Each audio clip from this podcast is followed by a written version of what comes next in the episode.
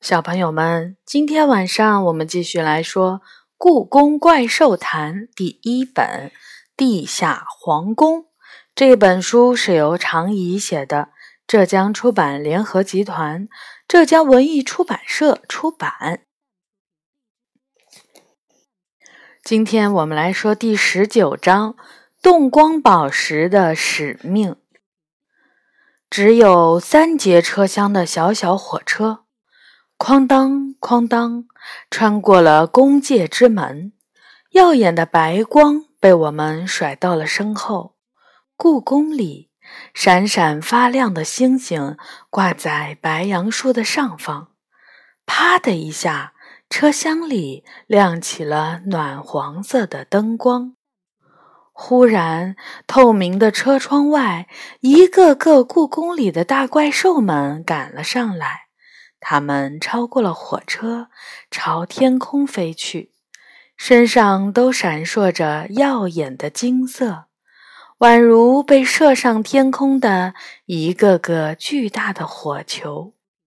太好了，怪兽们也从宫界之门出来了，我松了口气。沿着汉白玉的围栏，火车停在一座石桥上。我们走下火车，可以看到不远处武英殿的琉璃瓦上，如水的月光正悄悄流动着，桥下的金水河还在泛着微光。原来，地下皇宫的出口并不在隆宗门外的考古现场，而是在武英殿东面的断虹桥下。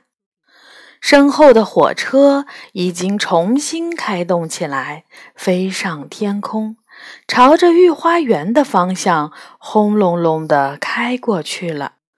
不一会儿，就消失在了红色的宫墙后面。这不是周桥吗？样子没怎么变啊。波雅巫师抚摸着桥头的靠山兽说：“没想到皇宫都没了，它却被保留了下来。”断虹桥是元大都皇宫留下来的。杨永乐问：“断虹，这是他的新名字吗？”托亚巫师眼神里充满了悲伤。那时候，周桥有三座，像三道彩虹一样，所以我们也叫它们三虹。断虹，断掉的彩虹。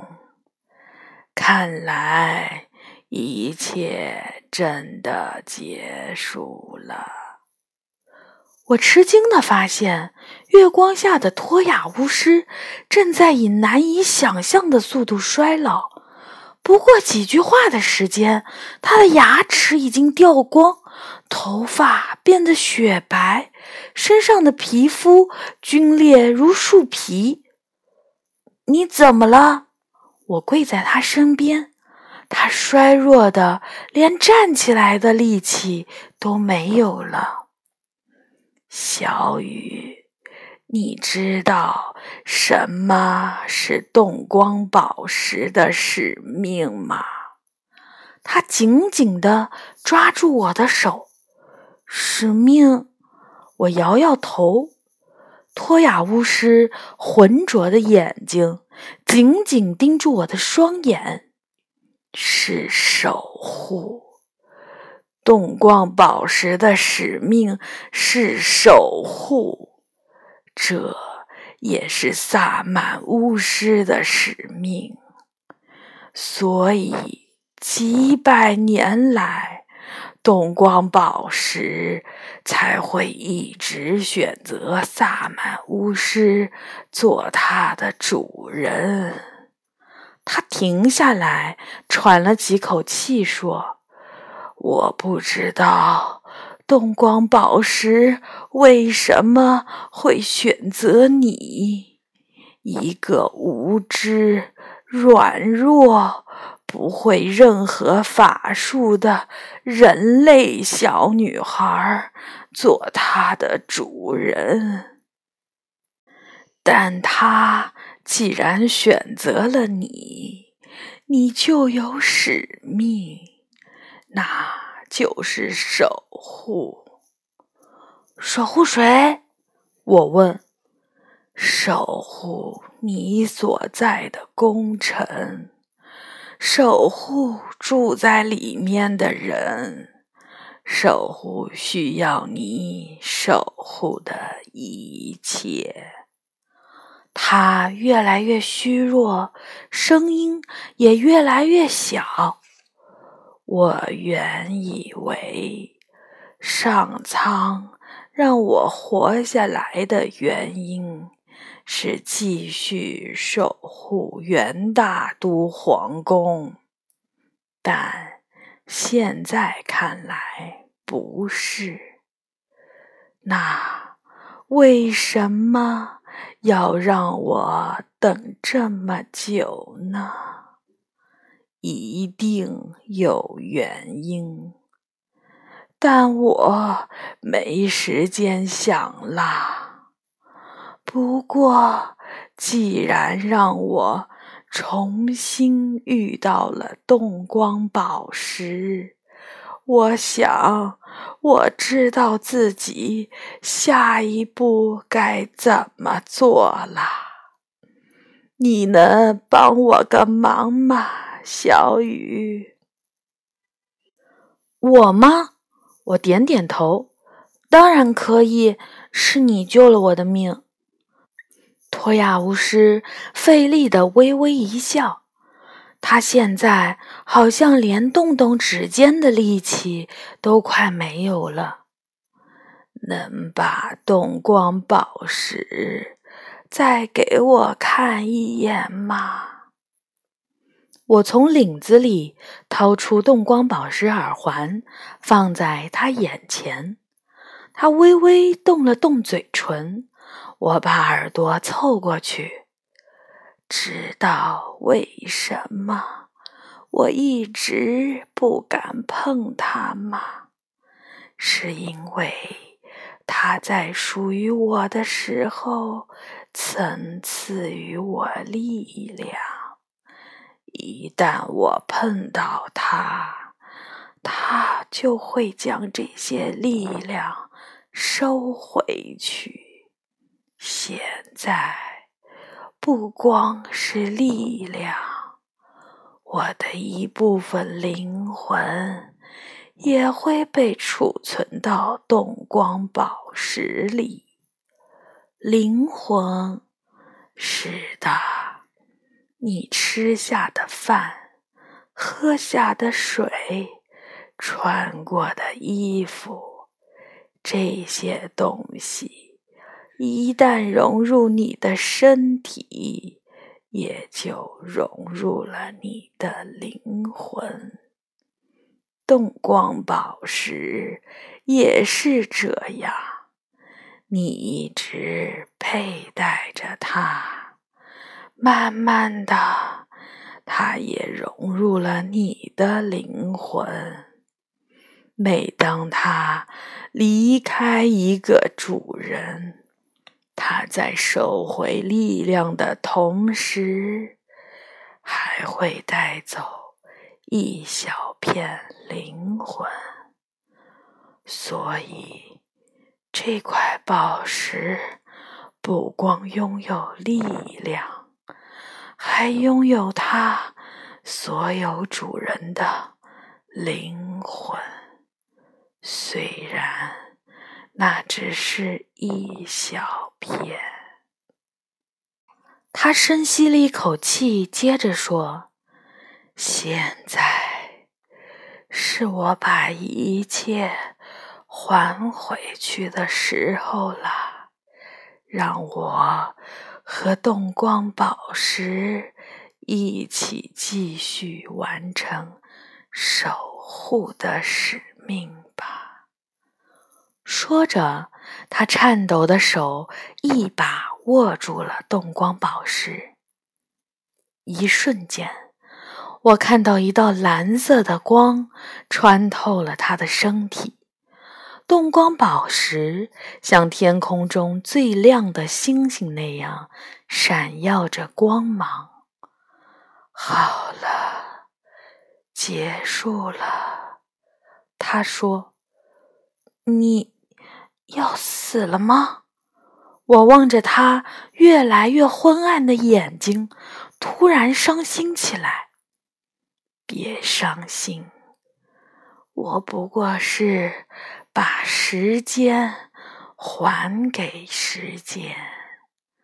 倒是你，我的小女孩儿，这不是结束，而是刚刚开。是，他的声音小的几乎听不清了。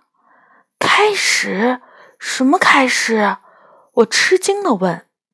他没有回答，而是望向天空，那里挂着像明亮如黄桃般的月亮。你还记得密室中摆的六月菊吗？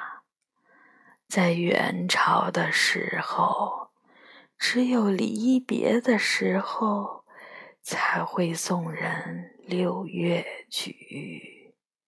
六月菊就代表着离别，虽然没再次见到太阳，但能像野草一样死在月光之下。我已经满足了。说着，托亚巫师垂下了瘦弱的手臂，闭上了眼睛。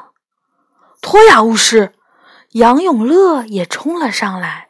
就在这时，一阵夜晚的风吹过，我们面前的托亚巫师像一片枯叶一样，被风吹了起来。离开了地面，飘到了半空，然后他的身体突然像碎了的饼干一样，哗啦啦的变成了橘黄色的粉末。又一阵风吹过，那鲜艳的粉末就消失在了空气中。这是什么？一直处于游离状态的元宝，偏偏在这个时候清醒了。我是在做梦吗？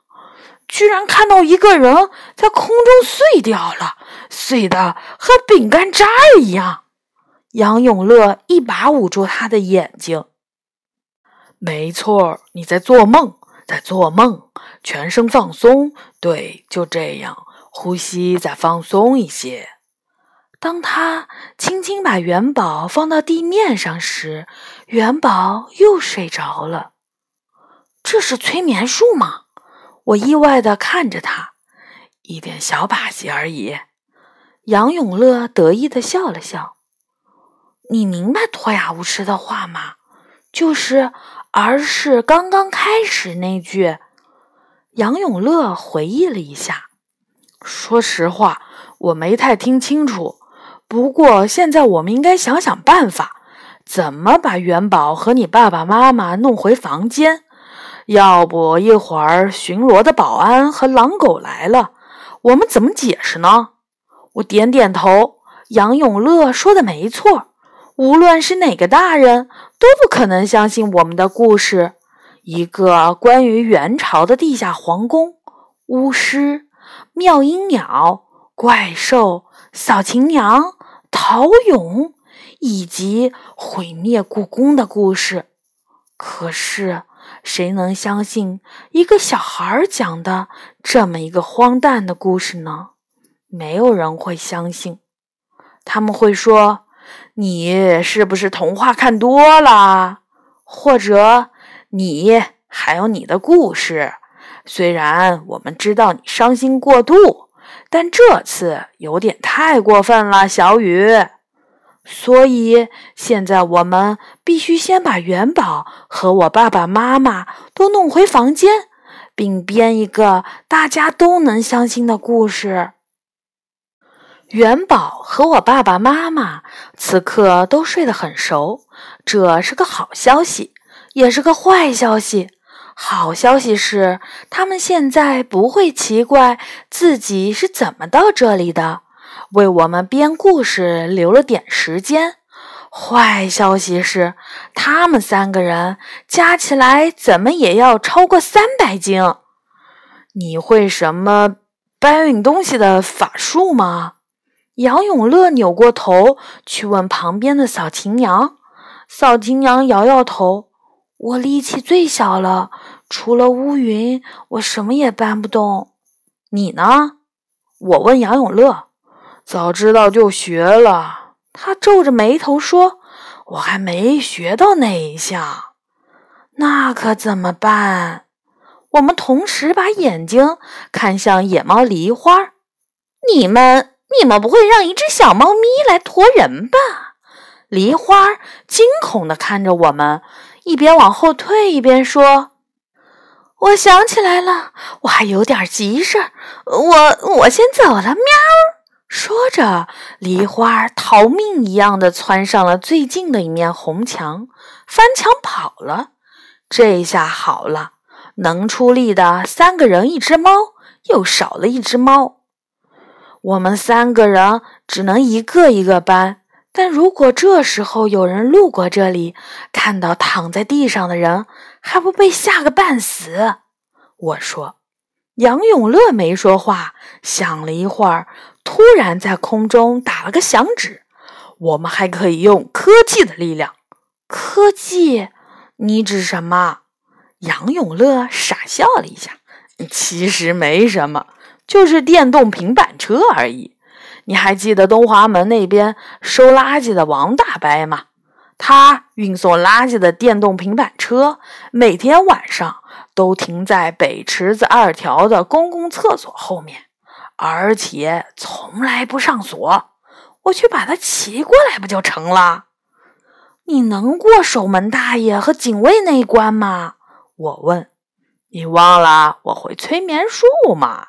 他的鼻子尖都快要翘到天上去了，得意地说。十几分钟后，杨永乐还真的把王大伯的电动平板车给借来了。我一看就明白，为什么王大伯从来不锁车了。这么破的平板车，小偷都不会多看他一眼。我们用尽全身力气，把元宝和我爸爸妈妈都搬上了车。电动平板车被压得嘎吱嘎吱响。这车会不会被压坏呀？我担心地问。不会。别看它破，可结实了。王大爷用它拉过冰箱、电视，还有洗衣机呢。杨永乐翻身骑上平板车，开动马达，平板车就嘟嘟嘟跑了起来。我们先回到了我妈妈的办公室，把我爸爸妈妈放到了床上，又跑到了失物招领处，安顿好了元宝。现在就差一个故事啦。好的，小朋友们，这章呢就结束了。下一次我们来说第二十章，也是最后一章——奇迹。小朋友们，晚安。